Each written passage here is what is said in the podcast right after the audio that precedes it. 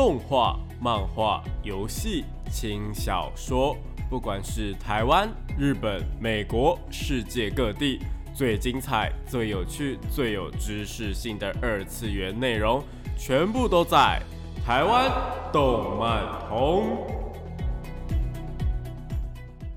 大家下午好啊！欢迎来到台湾动漫通二点零的节目现场，这里是复兴广播电台台北、台中、高雄 AM 五九四，台中 FM 一零七点八，我是你们的主持人电波 B B，可以叫我 B B 就好哦。脸书搜寻电波 B B 动漫宅男呢，就可以找到我以及相关的节目资讯。另外呢，YouTube 搜寻电波 B B 也可以找到我哦。那我们今天要聊些什么话题呢？今天呢，我们将延续之前的一个话题。之前呢是讲那个电视动画嘛，对不对？但我们今天呢，想要来聊聊说，诶，这几年呢，有没有什么动画电影，也就是动画剧场版的，是非常值得一看的？毕竟呢，我们有的时候啊，在比方说上班上课的时候，就是有一些动画，它就是哦，十二集一季啊，二十四集两季，甚至是年番五十二集、五十四集这样子。有些时候呢，真的不是我们拿不出时间来啊，就是拿不出时间来去看完它啦。这个时候呢，有一个剧场版啊，或者总集篇等等的，就是非常非常方便的喽。所以呢，我们今天呢，就是来聊聊说，诶，有哪一些剧场版啊，或者总集篇，或者是电影呢？动画电影是非常值得一看的。那我们就接着进入到我们的节目内容吧。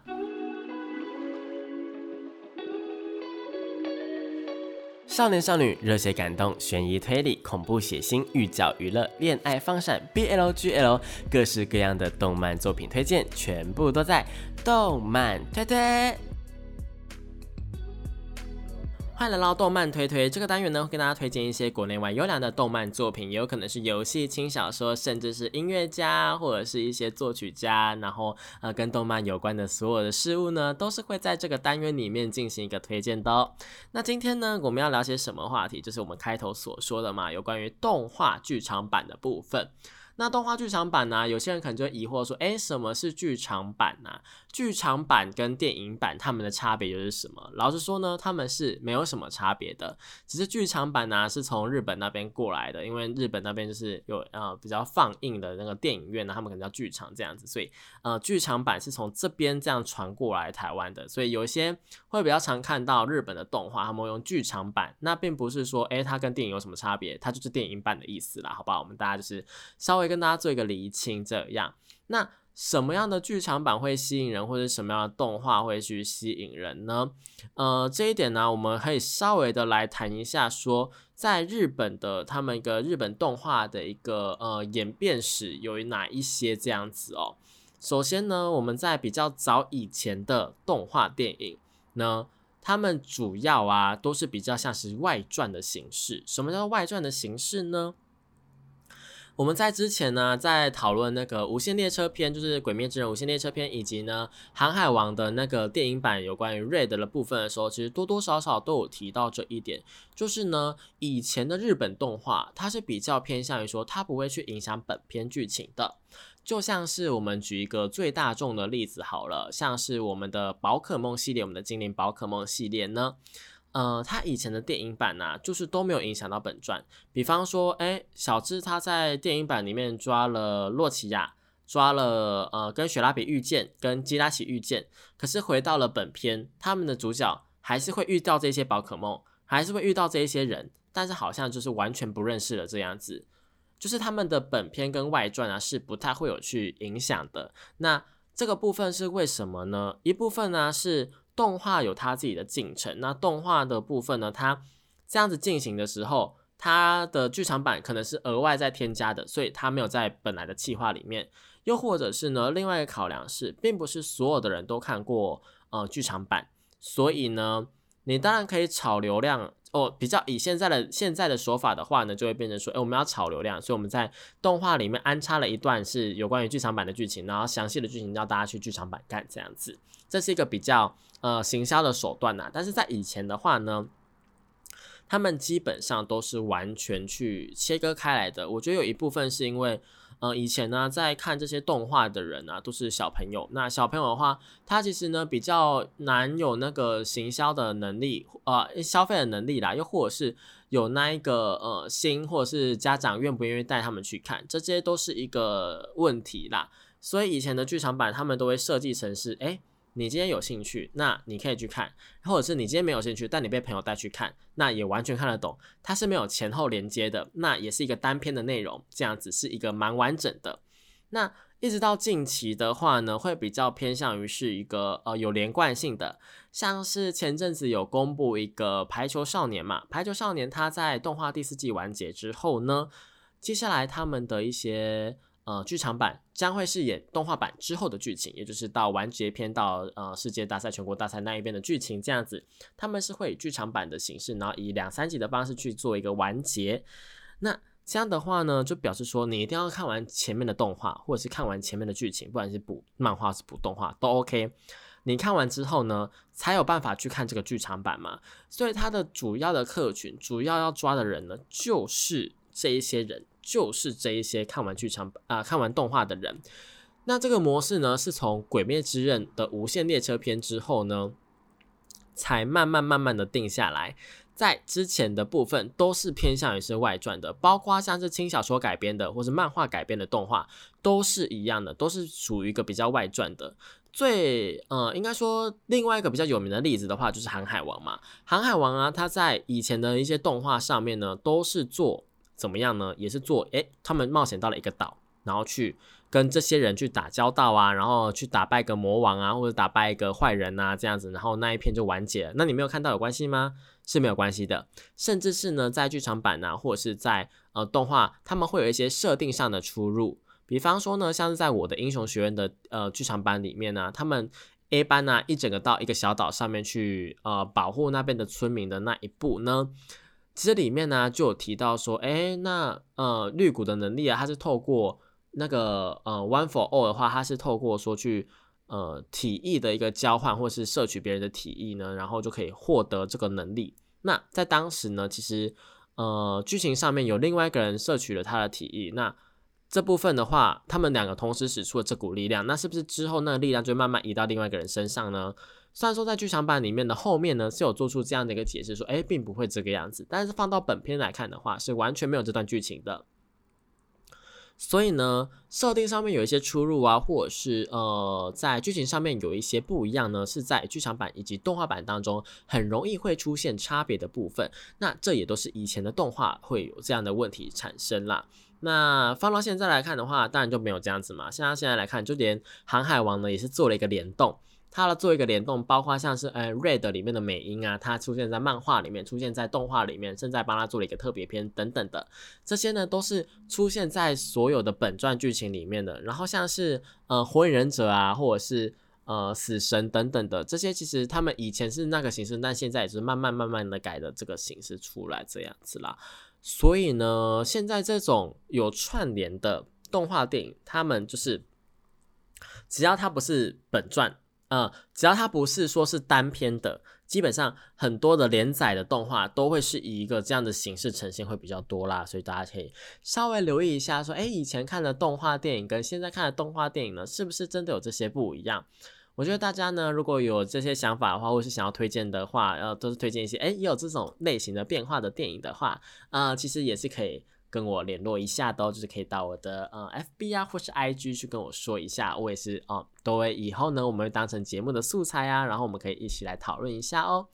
好，那这边的话呢，首先我们就要进入到今天的正题，就是我要推荐哪一些作品呢？那我要推荐的第一部作品啊，就是我们前面提到的宝可梦。宝可梦啊，它其实啊有非常非常多的不同的电影版。那好处就是呢，宝可梦它到现在还是走一个，呃，是单篇的故事，就是不会去影响到你本片的剧情。那最推荐的是哪一部呢？最推荐的其实是在二零一七年，也就是我们台湾好像是二零一八年上映的这一部，就是《就决定是你了》。《就决定是你了》这一部电影呢，其实呢。它非常的特别哦，它是有点类似无印的重置版。什么叫无印？无印的话呢，啊，我们再解释一下无印这个名词。无印它就是呢，呃，每一部动画，像是宝可梦，或者是像是哎魔导少年好了，或者是死神啊什么东西，呃，他们其实都会有一个副标题，或者是呃会有惊叹号，两个惊叹号什么什么的，然后就会表示说，哎，这是第一季，这第二季，这第三季。那什么都没有，纯粹就是作品的标题的，我们就叫做无印版，它它没有任何额外的 mark，没有任何额外的副标题，它就是无印版。我们必须要这样称它无印版，是因为这样比较容易跟其他的季别去做出一个区别。因为像宝可梦它的无印版呢，其实非常的久，宝可梦的无印版一直到金银版篇都是无印版，对。但这样子我们要怎怎么去做出分别呢？无印版的话，我们通常还是会说是一百五十一只的时候，然后到后面会说是金银版或者是橘子群岛篇等等的，这样子去做一个差别，这样出来啦。那无印版的这个剧场版的重置呢，它呢就是做了。从小智他一路呢，就是从呃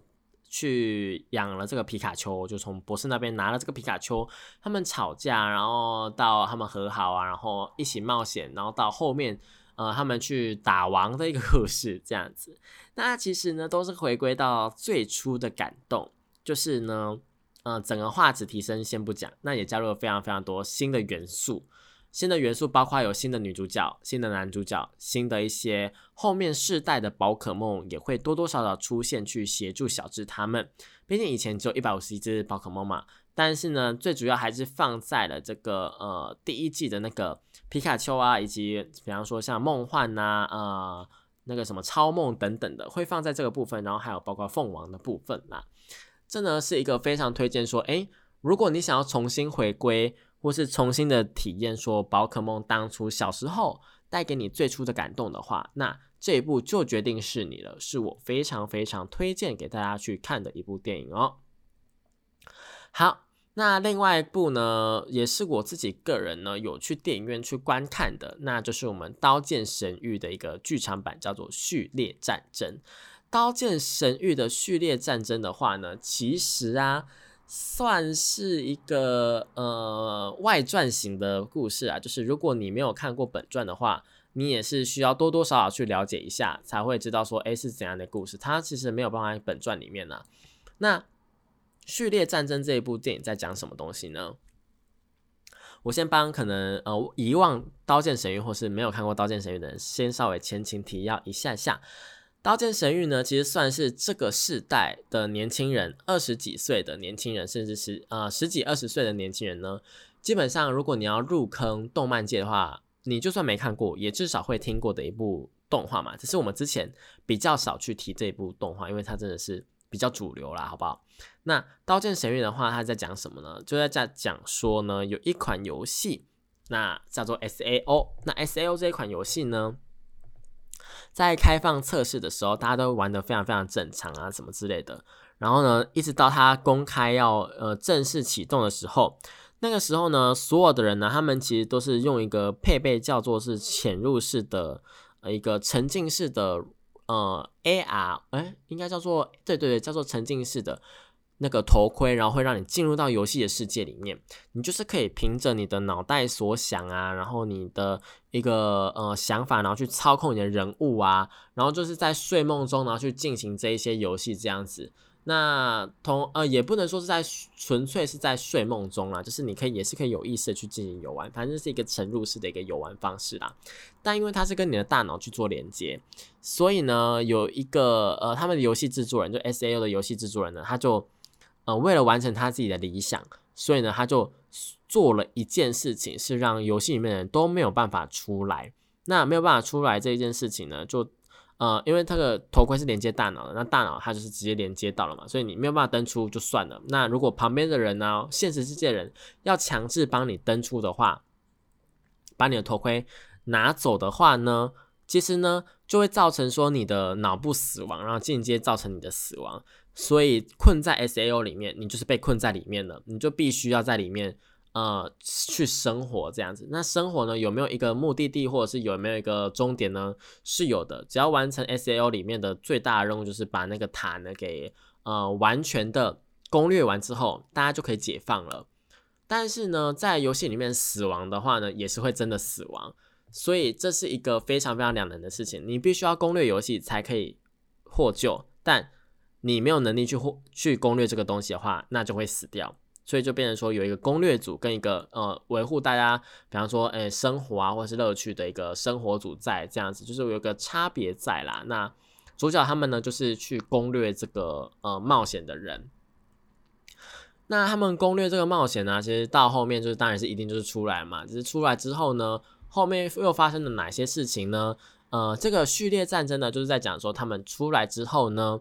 呃，票房非常非常好的这个 S L 跟 G G O 之后的事情。G G O 的话又是他们的第二季，就是 S L 他们是一个游戏嘛，G G O 的话则是另外一个游戏，是射击游戏。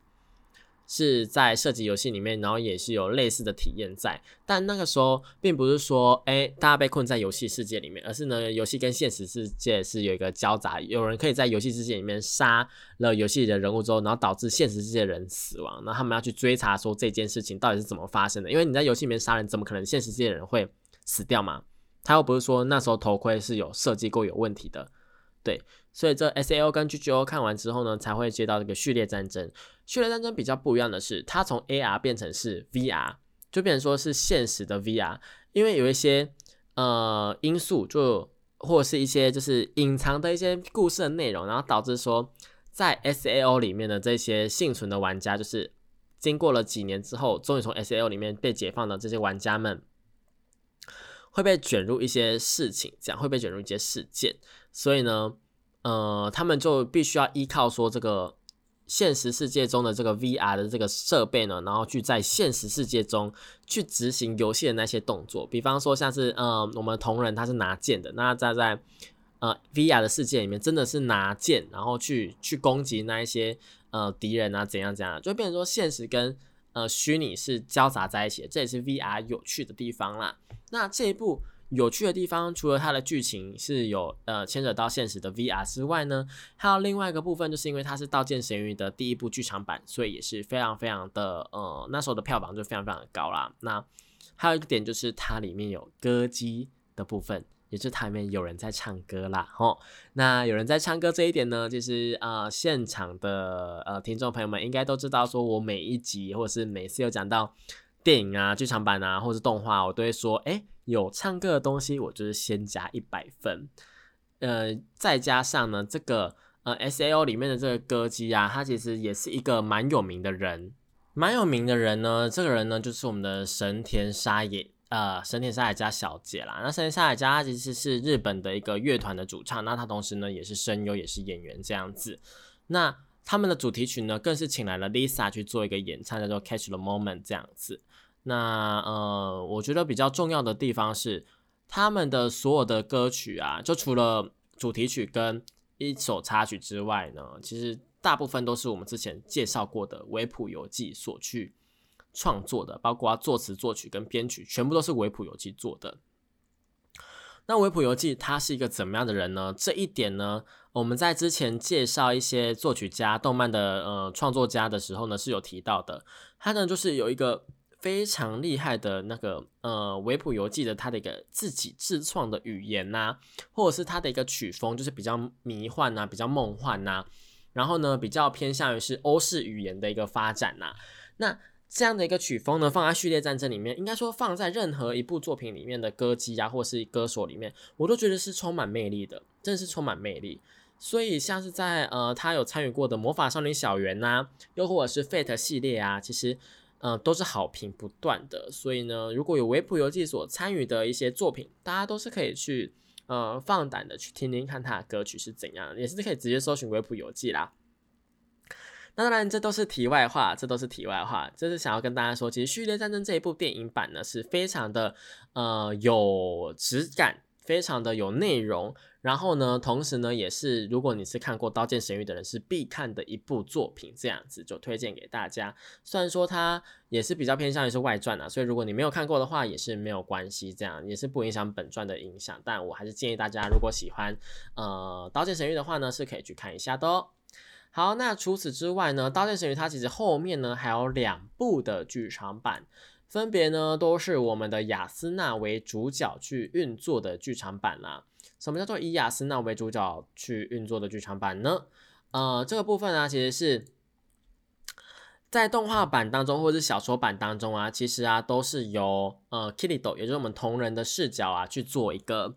嗯呈现的，就是基本上呢，要么就是以同人的视角去做呈现，要么就是呢以一个旁白啊或者是一个事件的观念去做一个呈现的。那呃，在很多的故事方面都是呃同人这边的事情发生，比方说像同人进去 S A O 里面的时候发生了什么事啊，他来攻略这个塔的时候发生了什么事啊，那他来解救人的时候发生了什么事等等的。但大家没有去呃理解到的是，应该说他们现在后面两个剧场版分别是吴兴业的咏叹调以及阴沉薄暮的诙谐曲这两部作品啊，都是呢呃以雅斯娜的一个。视角以雅斯娜这一边的故事去做发展的，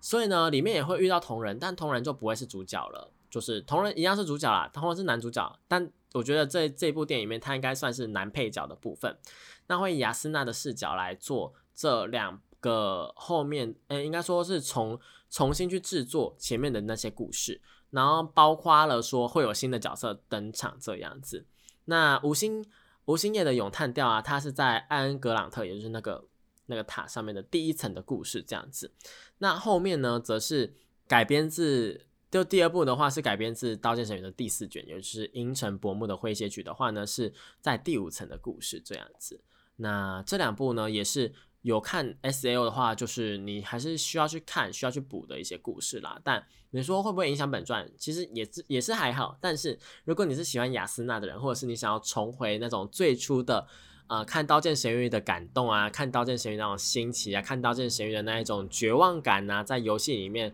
被困在游戏世界里面的那种感觉的话呢，我觉得呢这两部应该说这三部《序列战争》、《无限的咏叹调》跟《阴沉的阴沉薄暮的诙谐曲》这三部作品啊，都是。可以去看的这样子啦。不过你如果要问我说，哎，《阴沉薄暮的诙谐曲》这部剧场版到底好不好看？我只能跟你说，哎，我还不知道，因为台湾还没有上映，应该说连日本都还没有上映，就是预定原本要上映，但一直延期这样子。所以呢，最快的话，今年我们就可以在台湾看到这一部剧场版的上映了。所以也是跟大家提前做个预告，说，哎。有这部剧场版即将要上映哦，《刀剑神域》的粉丝们千万不要错过了。好，那讲到这边呢，我们先稍微休息一下，听一首好听的歌曲吧。欢迎回到台湾动漫通二点零的节目现场，这里是复兴广播电台台北、台中、高雄 AM 五九四，台中 FM 一零七点八。我是你们主持人电波 B B，可以找 B B 就好哦。连搜搜寻电波 B B 动漫宅男呢，就可以找到我以及相关的节目资讯。那接下来呢，要跟大家推荐的作品有哪一些呢？接下来要跟大家推荐的作品呢，呃，有一部啊，它其实。呃，因为我们在开头时候有说过，剧场版呢，它其实有一些是总集篇嘛。那总集篇又是什么意思呢？总集篇呢，它就是呢，可以将呃动画的一些，比方说像是一到五集的内容啊，一半的内容，或者是甚至有些比较丧心病狂的制作组，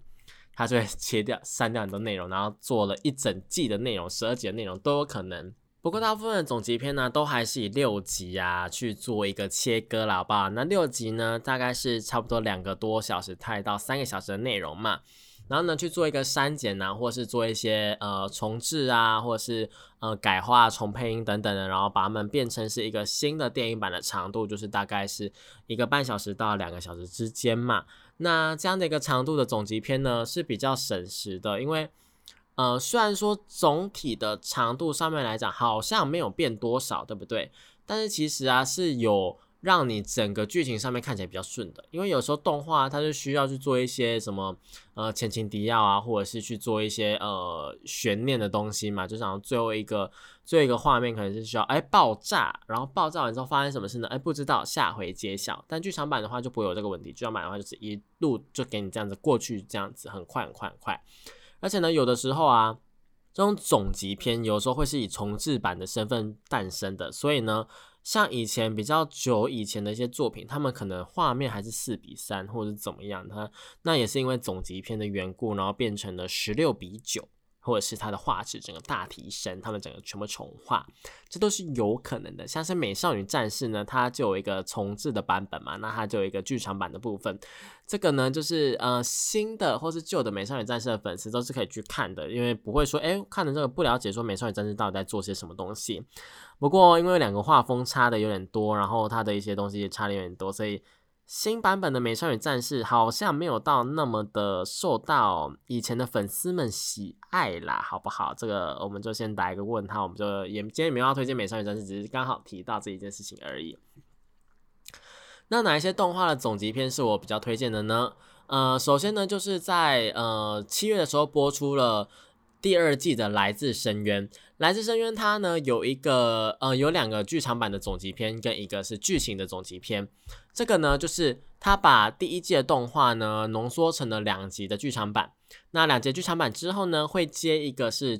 呃动画之后的剧情。那这三部剧场版全部看完之后，你就可以直接接第二季。所以当初呢，在呃介绍七呃十月或是七月新番的时候，我是有提到说，哎，来自深渊呢，其实大家如果想要追的话呢，是可以去看完这三部剧场版，然后就直接接第三季的啊，直接接第二季的，是完全没有问题的。就如果你不想看动漫画的话，因为其实来自深渊的漫画，我觉得嗯震撼跟它的一个呃惊悚啊，或者是可爱的程度是远远不及动呃动画的。所以呢，如果你不喜欢看漫画的话，或者是你问我说我比较推荐哪一个的话，我会推荐大家去看动画，好不好？就看动画。那它的总集篇呢也是有做一些改善啊，去做一些调整的，所以就是推荐给大家喽。那我们前几个礼拜啊有提到另外一部作品叫做《魔法少女小圆》嘛。那《魔法少女小圆》呢，它也是有总集篇的一个剧场版的。那它的总集篇的剧场版呢，就变成是。呃，新片跟旧片，然后还有一个是那个呃叛逆的物语是再一个新片这样子啦。好，那这三个剧场版呢，同样也是跟呃来自深渊是同样一个模式，就是前面两集呢是一个把动画版的剧情啊做一个浓缩，然后呢去做一个调整，然后最后是播出一个全新的剧情，是第三部剧场版。那前面的部分的话，我觉得小圆它比较有趣的部分是，呃，这个我们可能在之前也有稍微提过，就是呢。它呢，在这个重置版上面，它是删掉了一些部分的。因为我们在看《魔法少女小圆》的时候呢，在看动画的时候，它一开始呈现的是那种比较糊啊糊啊，比较梦幻呐，那种魔法少女比较呃带有希望啊、可爱啊，那感觉就是哎，大家会变成魔法少女啊，然后去拯救世界啊，打败犯罪啊啊，打败魔女啊，打败敌人等等的这种感觉的这种氛围有没有？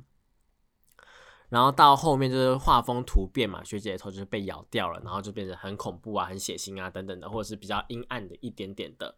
部分。那这个部分的话呢，在剧场版是完全没有需要去制造悬念的，因为大家会来看《魔法少女小圆》剧场版的人。大部分的人都已经知道说，哎，这部作品并不是可爱的哦，这部作品并不是说，哎，是给小朋友看的哦，并不是这样子哦。这部作品很明显的就是要给大人看的，呃，里面有一些比较血腥啊、比较猎奇的行为会出现，所以呢，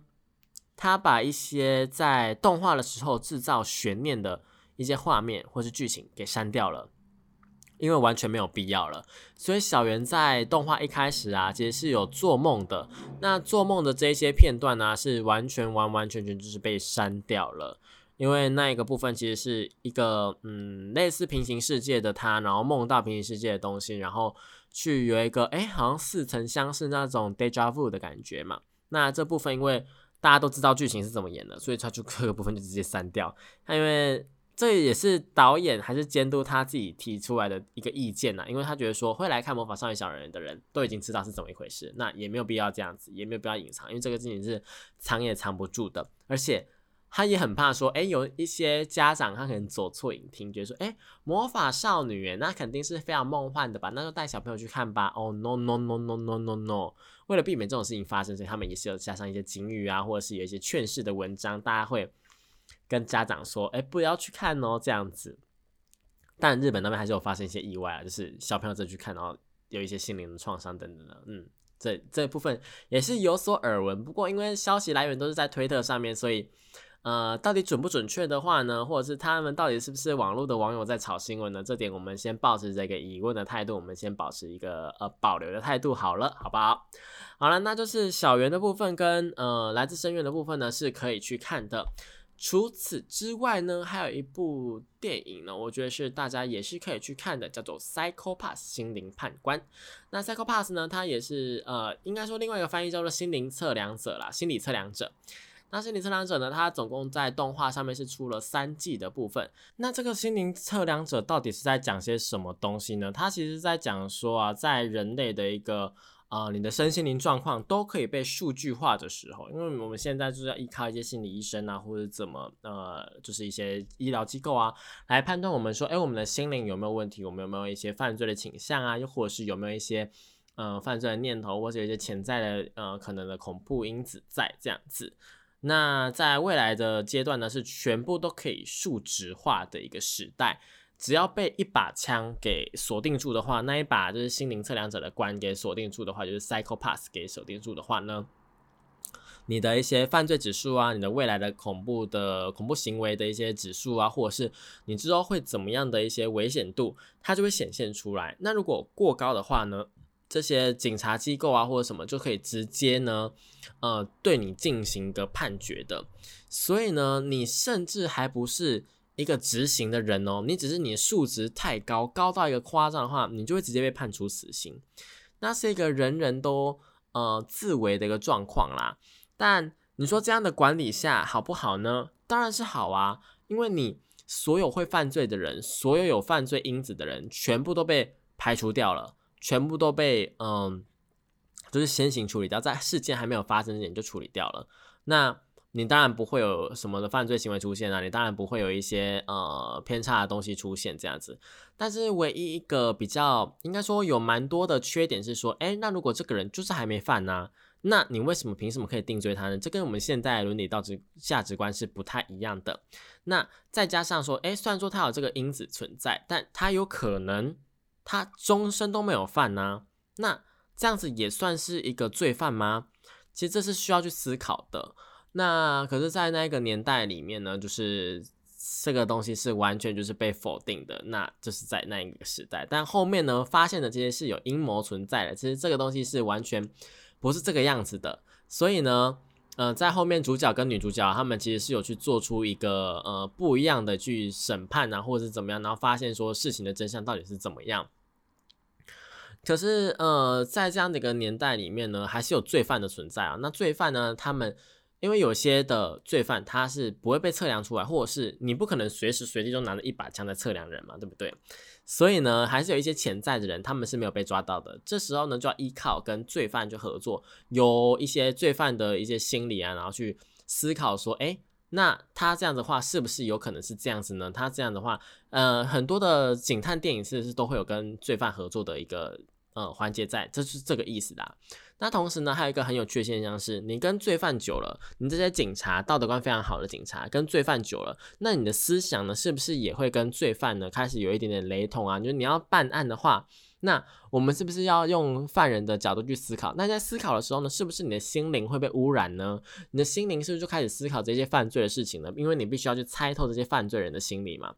所以很多人就会从警官变成是犯罪者。就只是因为他们有这样的思考模式而已，所以你从这样的呃我的介绍当中就可以很明显的知道说，其实这个这一整个系统都是很有问题的。但为什么还是会这样子执行呢？这就是这个整个三季里面他们都去探讨的一个有关于伦理价值观呢，以及现在后面的这些后世代的一些呃科技呀会怎么样去发展的一些。价值观的问题了，我自己个人是觉得说，呃，心理测量者、心理判官这个 Psychopath 的部分是蛮好看的，就推荐给大家，因为它也是有剧场版的部分呢。剧场版的部分呢是包括了番外篇以及他们的总集篇，还有一些更特别的故事，就后面的故事，或者是甚至就是直接就外传的部分呢。我自己个人都蛮推荐的，推荐给大家喽。欢迎回到台湾动漫通二点零的节目现场，这里是复兴广播电台台北、台中、高雄 AM 五九四，台中 FM 一零七点八，我是你们主持人电波 B B，脸书可以搜寻电波 B B 动漫宅男就可以找到我以及相关的节目资讯哦。大家如果听到这边的话，应该会发现说，哎，这一集啊跟以前的节目有一点点不一样，是我在呃脸书搜寻那边呢后面加了一个动漫宅男，其实是因为前阵子啊发生了一点小意外。所以呢，我原本的粉砖现在是拿不回来的。所以呢，大家如果有兴趣的话呢，务必是要追踪我的新的粉砖，就可以查询说，哎，电波比比动漫宅男就可以找到我哦。这边跟大家小说一下，嘿，那这个呢，我们这一段呢要继续介绍的就是我们的剧场版的电影啦。那剧场版呢，其实还有一些东西呢是，呃，比方说像新海诚啊，或者是什么呃宫崎骏等等的，这些是属于单篇的动画。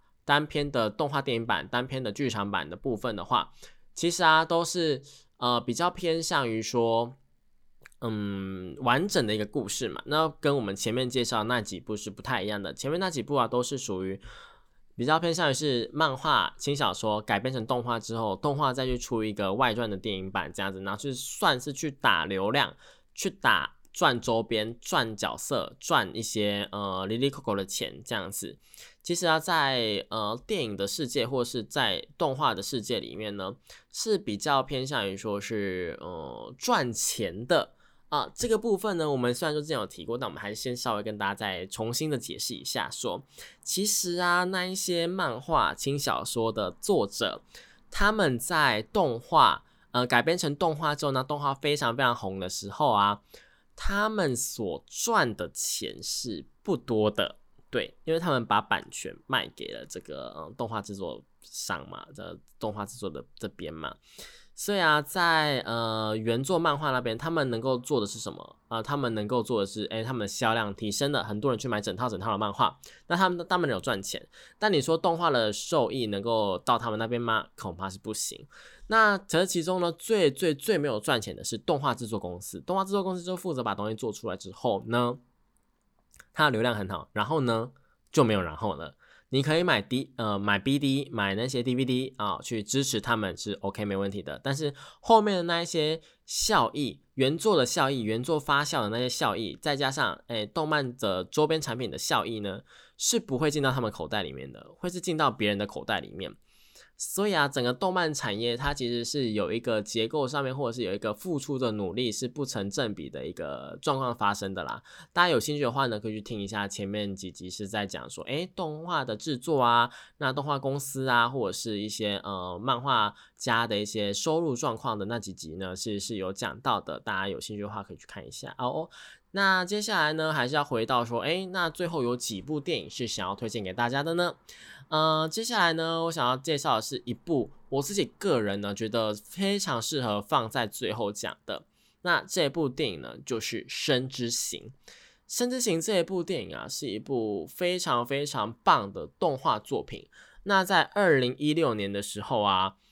发行的时候刚刚好呢，因为碰到了另外一个大作，这《生之行》它原本是呃改编的，但他这个作品原本就声浪就很高，但是恰恰好被一辆高速火车这样撞过去，所以他的那时候的讨论声浪是不高的。但后来有慢慢的、慢慢、慢慢的变高啦。那那一部电影就是是你的名字啦，对，你的名字那时候造成的轰动呢，应该是在二零一六年的时候呢，大家都蛮有所体悟的，包括了他的一个呃场景啊，他的故事性啊，再加上他的音乐啊。都是非常制作精良的，所以在那个年代，呃，你的名字是非常非常红的，所以我们今天就没有要推荐你的名字。对我们今天要推荐是在同年的时候上映的另外一部电影，就是《生之行》。《生之行》啊，呃，它比较偏向于说是它故事是在讲说有一个呃失聪的女生叫做少子，那她因为从小就听不见嘛，那我不知道大家清不清楚，不过如果你听不到的话，其实你的就算你能够讲话，你的发音也是不会太准的，因为你没有办法去透过你的声音去知道说，哎，你现在讲的话准不准确，或你现在的一些声音好不好听，你是没有办法去知道的。你必须要透过别人的反馈，或者是别人的一些引导，你才能够知道说，哦，你现在做的事情对不对？但你就算知道了你现在做的事情对不对，但你后面你需要自己去发音或者是自己去做的时候，那又有谁能够帮你确认呢？所以啊，在《生之行》里面，虽然说女主角她只是听不到而已，但是她的讲话声音就是会，或者是她讲话的音准啊，讲话的一些方式或是怎样的，就是会被嘲笑，然后呢，就受到了大家的排挤啊，或者是一些嗯霸凌的部分呐。那受到这些霸凌排挤啊。呃，主要都是男主角去带头的。那男主角带头之后呢，其实女主角后来就发生了一些事情，然后就转学走了。那转学走之后呢，又再次的碰到了他们两个在高中的时候又再次的碰到了。那这个时候啊，那个男主角啊，就有一点知道说，呃，自己以前也非常非常做这些事情，其实是非常非常过分的，因为他后来也饱受霸凌。对，这就然后他就懂了，说，哎，原来被霸凌、被欺负是这样的感觉，就是。呃，你自己亲身体验之后呢，才知道说，哎，被霸凌是怎么样的感觉啊？被霸凌是怎么样的一个事件？被霸凌是一件多么痛苦的事情，是多么无助的事情。所以呢，就想要去帮助女主角。然后呢，在这个过程当中呢，当然有一些人不体谅，比方说，那女主角一开始就是反抗的，或者是女主角的家人、女主角的朋友，他们呢，当然都对于说，哎，你以前就欺负他人呢，你凭什么再来关心他？你这样子是不是太假惺惺啊？或是你这样子是很伪善的行为？但男主角的初心，我相信站在大家的立场，就是以前可能就是不懂嘛。当然，我们不能够以不懂来作为一个开脱的借口。那你诚心诚意的道歉或怎么样，对方要不要接受？霸凌的人霸被霸凌的人要不要被接？要不要接受这件事情？那是他们的权利。那你能做的就是只有道歉，能做的就是就请他们原谅。他们要不要原谅你，那是另外一回事。但我觉得男主角他当然是以一个不懂的态度，然后去做了那些事情之后，然后了解了，也真心的知道说自己错了，然后来跟女主角就是来帮助他，然后呃想要弥补一些事情，然后也逐渐的从这个过程当中，两个人就越来越靠近，越来越靠近，然后彼此都获得一个救赎这样子。在剧情的方面呢，呃，我真的觉得说是写的非常好。那在画面的呈现上面，以及整个动画的。呃，电影版的一个编写啊，它的一个剧情的节奏上面都做得非常非常非常好。那它主要要传达的东西，也是想要告诉你说，诶，声音它的形状，声音它其实不是只有这个东西是能够传达呃感情的，很多事情啊，很多东西我们是可以透过其他的行为，其他的一些。呃，互动，然后来让彼此知道说，哎，我们彼此是有温度的这样子。虽然说我现在在广播节目，然后跟大家说，哎，不是只有靠声音是非常非常奇怪一件事情。但是呢，其实，在除了声音之外啊，你的影像啊，你的一些肢体接触啊，你的一些行为啊，你做的一些事情，其实啊，都是可以给很多人一个关心的。毕竟啊，我最近也是经历了一个呃